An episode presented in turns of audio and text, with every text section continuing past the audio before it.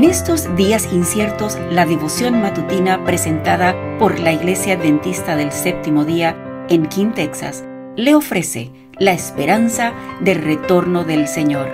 Maranata, el Señor viene.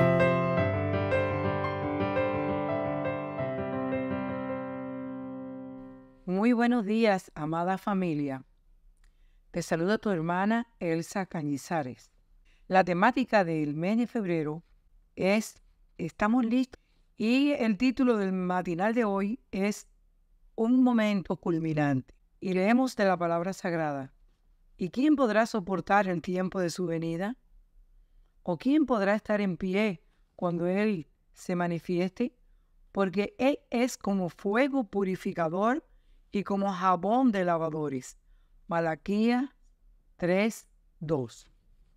A causa de su pecaminosidad, se le prohibió al pueblo de Israel acercarse al monte cuando Dios estaba por descender sobre él para proclamar su ley, para evitar que fuese consumido por la abrasadora gloria de su presencia.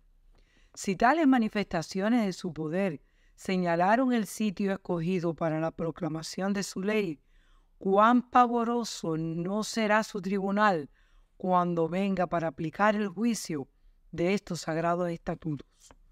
¿Cómo soportarán su gloria en el gran día de la retribución final los que pisotearon su autoridad? Cuando se manifestó la presencia divina en el Sinaí, la gloria del Señor era ante la vista de todo Israel como un fuego devorador. Pero cuando venga Cristo en gloria con sus santos ángeles, toda la tierra resplandecerá con el tremendo fulgor de su presencia. Nunca desde que se crió al hombre se había presenciado semejante manifestación del poder divino como cuando se proclamó la ley desde el Sinaí. En medio de las más terríficas convulsiones de la naturaleza, la voz de Dios se oyó como una trompeta desde la nube. El monte fue sacudido desde la base hasta la cima, y las huestes de Israel demudadas y temblorosas cayeron de inotos. Aquel cuya voz hizo entonces temblar la tierra ha declarado, aún una vez y conmoveré no solamente la tierra, sino también el cielo.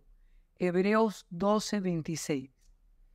Cuando Moisés regresó de su encuentro con la divina presencia en el monte, donde había recibido las tablas del testimonio, el culpable Israel no pudo soportar la luz que glorificaba su semblante.